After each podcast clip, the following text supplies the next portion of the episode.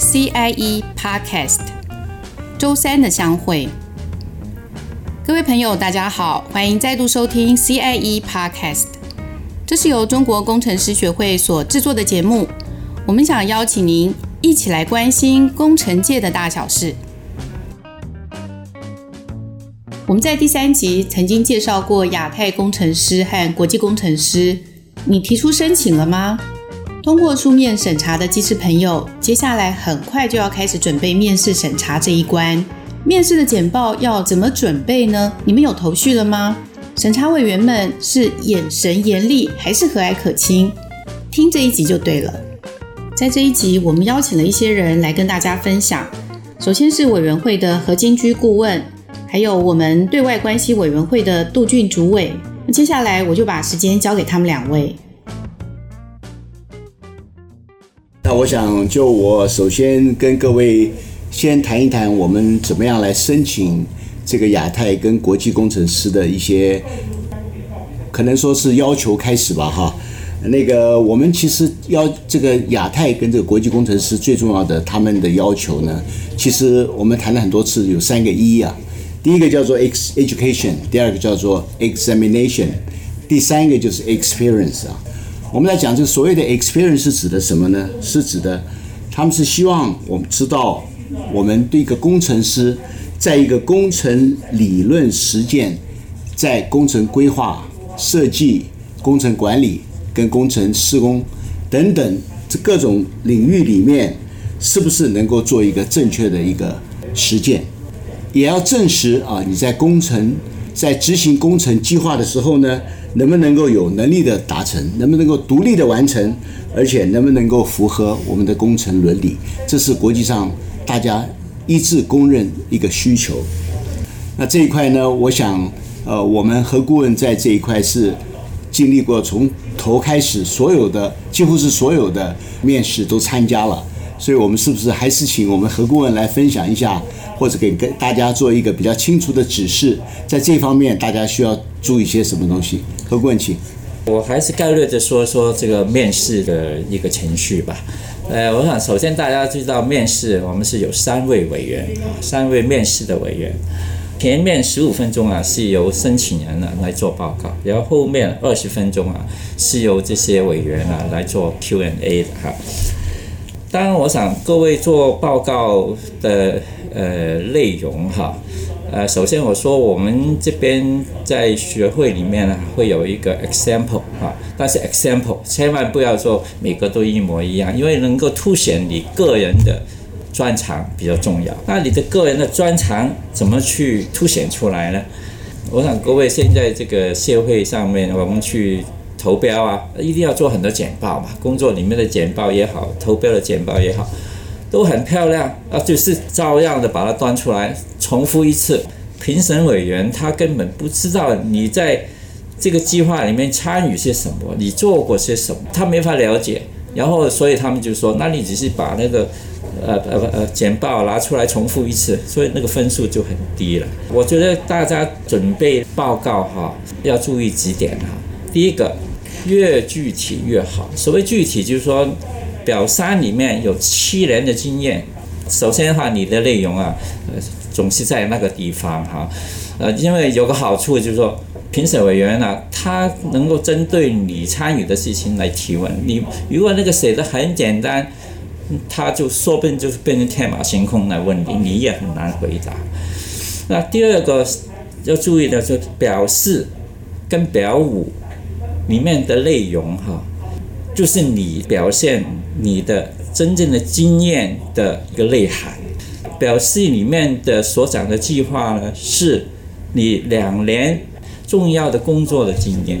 那重要的是什么叫重要？嗯，当然要看你自己个人认为最能够呈现我在这个计划里面能够参与到多深入，我碰过什么问题哈，要我能够提过什么的一个方案来解决这些问题的，还有说。你做过一些什么很重要的一些判断，所谓 judgment 啊，你自己能够做一些决断是什么东西？那其实表示重点在这个地方。那你报告的时候，你的面试的时候，你的报告啊，其实重点也在那个地方哈。那表五里面的内容是最主要是三个专长，那所以你后面你的报告里面呢，也是能够凸显出你的专长所在啊，比如说你做过什么规划啊，啊，或做过管理呀、啊、等等。各位在报告的时候呢，不需要把你的学历再讲太多，你也没有必要再来讲啊，我的 CPD 怎么样？怎么这个学历啦？CPD 这些东西啊，我们都已经是事先了审查过。还有就是说，对于工程伦理哈、疏忽掉。我亲亲自也看过，有一些委员他忽然就问：哎，你填那个工程伦理的表，你写的是什么？你练的是什么？他 答不出来也是个问题。那基于说要不要用英文，对，如果你用英文的报告的话，原则上面是会比较有点加分的作用。好，我想几个重点，我就在这边报告完毕。我也再补充一点有关这个语言的问题啊。其实我刚去国外的时候，我也是一样啊，英英文一窍不通啊。那我唯一能做的就是厚着脸皮尽量讲啊。虽然我们现在放宽了，简报可以不用英文，可以用中文，可是我还是鼓励大家，如果能够用英文，用英文来报告；如果不能用英文，至少其中有一段啊，或者是有一些东西，至少你的啊所填的表格，因为一定要英文，对它的表格内容，你一定要能够很熟练的呃了解它的内容啊，跟最好能够。朗读啊，可以把它读出来，这个对各位都是有很大的帮忙。我想这些现在随着这个电脑软硬体的这个进步啊，很多东西都可以迎刃而解。不过语言这件事情呢，我还是鼓励大家能够多多的去练习，因为不管怎么样，国走到国际总是国际语言，我们总是要比较了解一点，好不好？谢谢，谢谢，今天谢谢呃何顾问跟杜主委。两位对我们申请者的一个提点哦，相信已经解答了大家心中很多的疑惑。那我觉得像杜主委刚刚讲的，不只是针对亚太工程师的申请人，其中有一些经验，对于任何的面试，我想都蛮受用的。谢谢两位，今天谢谢。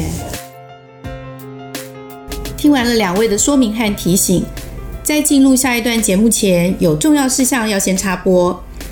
你有什么想听的主题吗？或者是知道有趣的工程故事可以分享的，请你不要害羞，赶快跟我们联络。你可以 email 到 cie at cie dot org dot tw。接下来，我们邀请了成绩优异的两位亚太工程师来分享他们是如何虏获面试委员的心。第一位是土木科亚太工程师徐硕宏，目前任职于达德能源，他的态度积极诚恳，面试委员都对他赞誉有加。各位听众，大家好，我是徐硕宏。那目前服务于达德能源，那我目前主要负责呃云林离岸风场的变电站的新建，跟它的一些设计文件的审查。能不能聊一聊，回想一下，当时你在准备亚太工程师的申请简报的时候，是怎么样抓方向的？其实我不是以面试的角度去准备，我是以委员的角度准备，我在想如何要在短短的这几十分钟里面，让委员快速的认识我，而且更何况又是各种不同科别的呃技师或者是专业人员，所以我让委员快速了解我。第一个就是我的学经历，第二个就是我在每一个工作经验当中学到了什么。嗯，我想也很高兴委员有给我这么好的评价。那其实我只是很简单的想要让。我所学到的东西，跟我面对到的呃各种情况，还有呃处理事情的一些方法，这样子让委员快速的知道。你有演练过吗？之前？呃，其实我有跟我太太跟我的小孩演练过一次。小孩演练了哦。对，然后你就把他们想象是委员，当然连简报当天的服装我通通都一并备上，因为可能我在想。有有时候你用你的 laser point，还有你的你在讲的方式，还有内容，包含你的各种姿态、仪态等等的，这个都会会影响到你当下的思绪，所以我就大概演练了一下，对，然后是不是很优秀，然后很很认真？其实我有大概问一下因为毕竟他跟我是不同领域的，嗯，所以我大概问一下，说他觉得我这样简单的讲完之后，他的想法，其实他也帮助我蛮多。就是说，你主要让委员可以快速认识你的方式，就是第一个，你要把你自己跟别人不同的地方显现出来，然后在工作经验上面，因为我想大家工作。如果做，比如说做结构设计的这个类别，大家遇到的困难都差不多。那我觉得，与其这样，还不如可以想一想，说，哎，我自己面对的状况跟同个领域里面有没有什么不一样，有没有什么特别的地方，这样子。嗯，所以真的也是花了很多时间准备。硕宏，你还记得你面试前，呃，有没有担心什么事情？最担心什么？那你怎么样去克服它？其实我昨天在准备的时候，大概回想了一下。其实我那时候在面试完的时候，呃，情绪蛮激动的，因为呃，委员问到一些比较我意料之外的问题，我自己也觉得蛮惊讶的。委员可以透过这样的问题去了解我。我在面试之前，我很怕委员去问一些刁钻的问题。嗯，那其实我觉得不用太特别担心，因为委员多半都是会用引导你的方式去问，反而是你对于你的。过去这几年的职涯上，你成长了什么？然后你学到了什么？我觉得这个比较重要。嗯，就是你你可以告诉委员说，你在这几年呃准备了哪些东西？你的为什么会准备这些？你学到了什么？然后你面对什么样的困境？那我相信委员都会蛮乐意去去了解的。其实我在简报的时候，那但是其实呢，我那时候在国际工程顾问公司里面遇到问题是，它是国外设计的。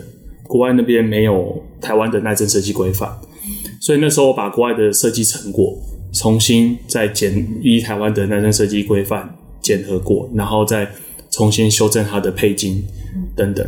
那我原本在面试之前，我并没有预期要回答这个部分。那但是委员问的时候，我突然想到说，哎，我那时候真的有遇到这个问题，所以回复他。其实我觉得也不用太太过于担心，你只要在。过去这几年有好好的准备你的呃工程经验的学习，还有呃专业技术上面的培训等等的，都可以在这些问题当中都可以很顺利的去回复。嗯嗯嗯，那个我们回到面试现场哦，委员们凶吗？还是温柔的？那时候说我们的面试是，哎，我那时候有查了一下，嗯，张张张培义张局长，然后还有一个是。哦李李贤亨，哦，校长，嗯，然后还有周钟南山，哦，都是大咖哎，我是觉得都还他们的问题都还蛮专业的，嗯，反而不会是专业的专业知识问题，嗯，反而是你怎么样去处理。你面对到的问题，嗯，主要还是就是看你的能力方面，对，跟你的态度方面。对，所以我觉得，其实我这也是对自己的期许啦，就是说，当你面对到问题的时候，你要怎么样去解决？嗯，然后一个工程师应该具有什么样的态度？嗯，以这样的积极的回复的态度去去回复你他们提供的问题，我觉得这样是都会有一个蛮好的结果。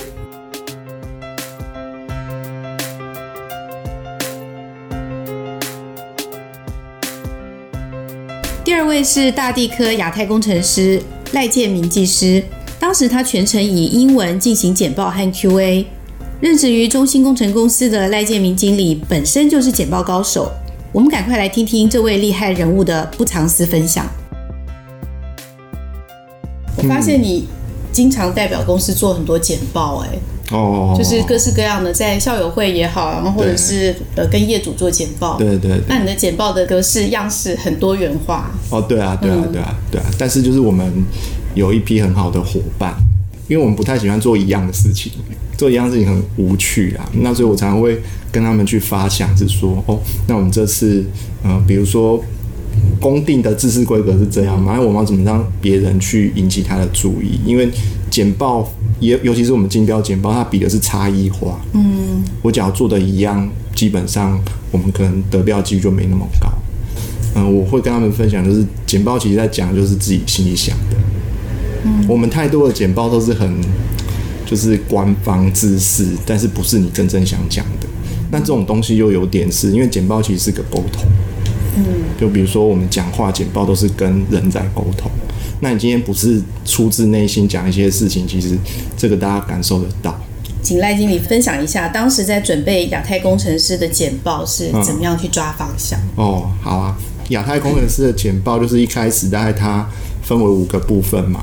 好，那但是因为这五个部分其实从呃包含了自己的介绍啊，到你做过什么案子，到你最后做了哪些重要的事情。那一开始的时候，其实我在想这件事情的时候，其实我回想当初为什么想做一个工程师。嗯，好，因为这是我常常问自己的一个问题啦。因为就是工程师做了这么久，每天被很多的杂事干扰之后，其实你会对某些事事情失去一些热情。嗯，常常我会跟年轻工程师分享，就是说你要常常去思考一件事情，就是我们不是听着人家说什么就做什么，我们一定要去想想看自己真正想要做的是什么，喜欢的是什么。嗯，那另外这件事情就是常常要。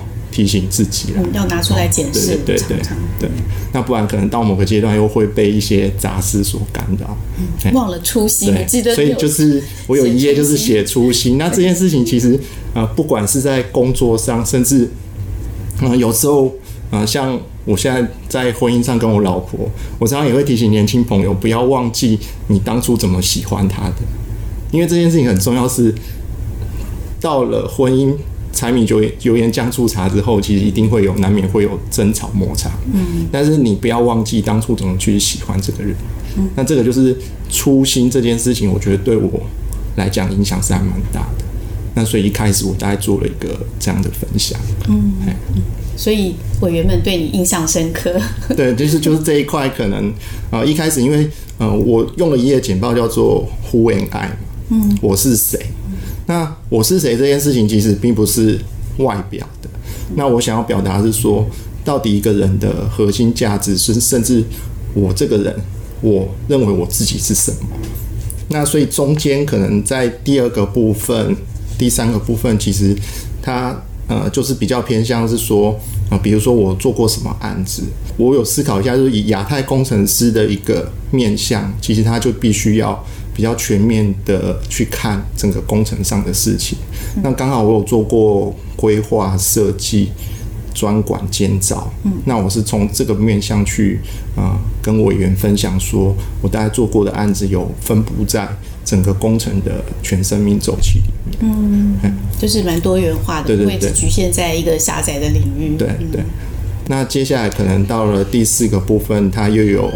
分享的是说，可能在我的过程当中有三个比较可能重重要的案子是什么？嗯，那其实在这几个重要案子里面，其实就是，嗯，我常常会分享，都不是那种也许大家看起来很很成功的案子，因为我我我觉得让我学习到最多的都是，呃，其实比较痛苦的案子。那那个部分其实是我们成长最多的。嗯，好，那这个部分其实就是。原则上，我大概分享就是偏向我，我真正觉得我学到了什么东西。在这中间，其实，在做每个案子的时候，其实角色又不太一样，所以我大概是抓几个不同阶段。之前好像有提到，就是英文的这个部分。那其实英文这个部分，其实我可以跟大家分享，就是说，嗯，其实我认为我讲怎么去做英文简报这件事情，其实是应该是可以鼓励大家。啊，去做英文简报一个很好的例子啦。因为我坦白讲，就是在我大学联考里面，英文的分数是很后面的。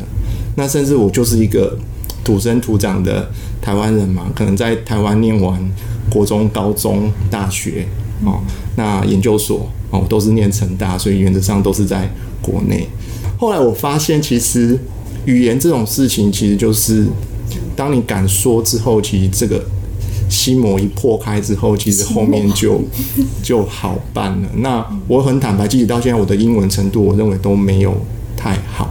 但是原则上就是，嗯、呃，我发现就是你真诚的去讲一些事情，啊、呃，不管跟人家沟通，其实大家都会帮忙，甚至也听得懂你在说什么。